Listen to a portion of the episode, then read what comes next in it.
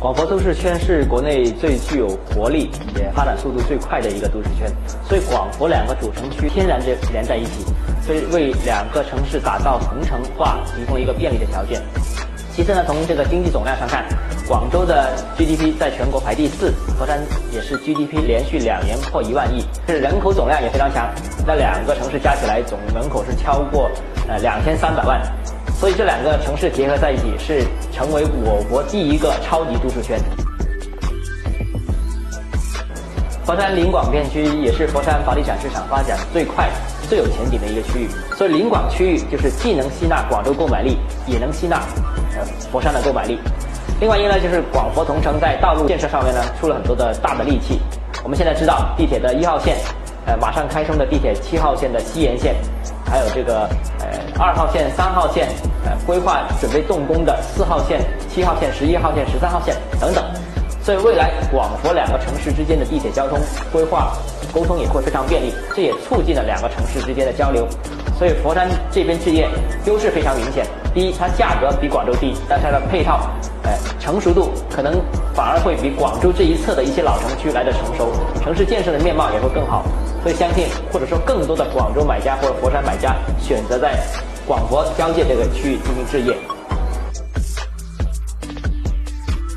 呃，各个板块重点都有所不同。我一般关注几点：第一个，是不是足够临近广州？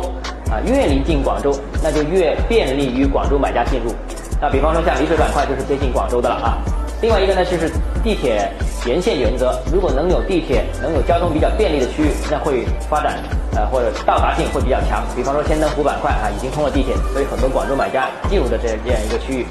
还有一个配套比较完善。那像丽水这个板块，像千灯湖这个板块都有类似的，就配套比较完善，生活比较舒适，医疗、教育、啊商业都是比较完善的，这也是一个比较重要的一个考量。觉得千灯湖板块。三龙湾板块、丽水板块这三个板块都是可以考虑啊。丽水应该说是一个值得关注的一个板块，因为丽水呢就非常临近广州，呃，丽水的跟广州的金沙洲是只有一路之隔啊，非常方便。而且呢，这个早年广州西片区的很多批发市场的一些老板呢，呃，也会选择在佛山丽水这边置业，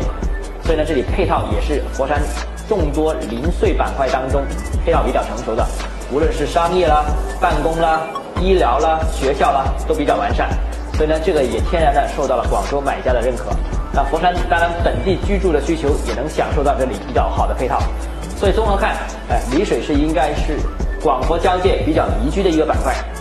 另外一方面，过去一段时间呢，这个佛山的房价有一定程度的上涨，而丽水这个片区呢，呃，上涨的幅度暂时不太明显。那我相信后续丽水这里应该会展开一个补涨行情，无论是发展前景也好，居住适用性也好，还是投资前景也好，都是比较看好的。